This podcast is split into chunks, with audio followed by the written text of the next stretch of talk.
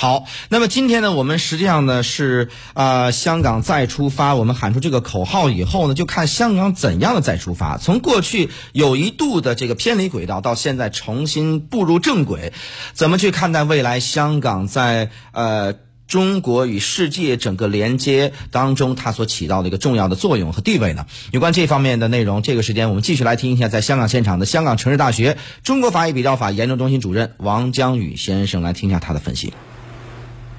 呃，我通过对呃国安法的一些呃，比如说一些呃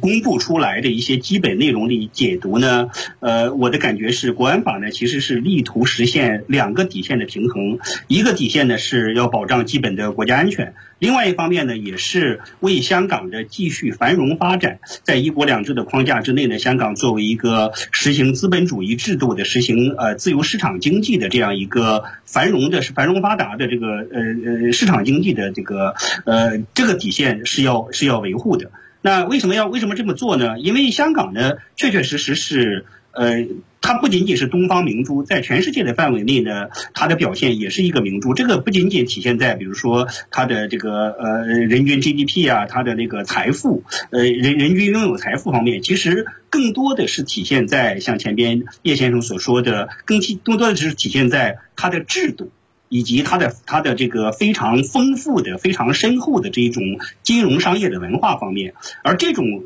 丰富的金融商业的文化呢，加上制度的它的构建呢，不是一朝一夕能完成的，可能是需要几十年甚至是上百年时间的积累。应该说，香港呢，从呃上一个世纪呢五六十年代以来就开始腾飞，以后呢，经过几十年的发展，才到今天这样一个局面。这种呢，在任何地方复制这样一个城市几乎是不可能的。它不仅仅是起到了东西方的桥梁的作用，它实际上在。呃，在那个中国改革开放所要实现的那些最基本的经济制度建设的这个目标方面，都是走在前边的。那么，它就不仅仅提供了一个，不仅仅是一个赶超的对象，它实际上是很多方面提供了一个范例，提供了一个文本，在呃整个中国是呃，当然包括中国的一些比较比较前沿前沿的发展比较前沿的城市呢，自己能够以香港为范本去赶超，所以它的意义呢，其实是其实是非常重要的。现在还是独一无二。这也是为什么呢？现在呢，为什么这个国安法呢要维持这个底线，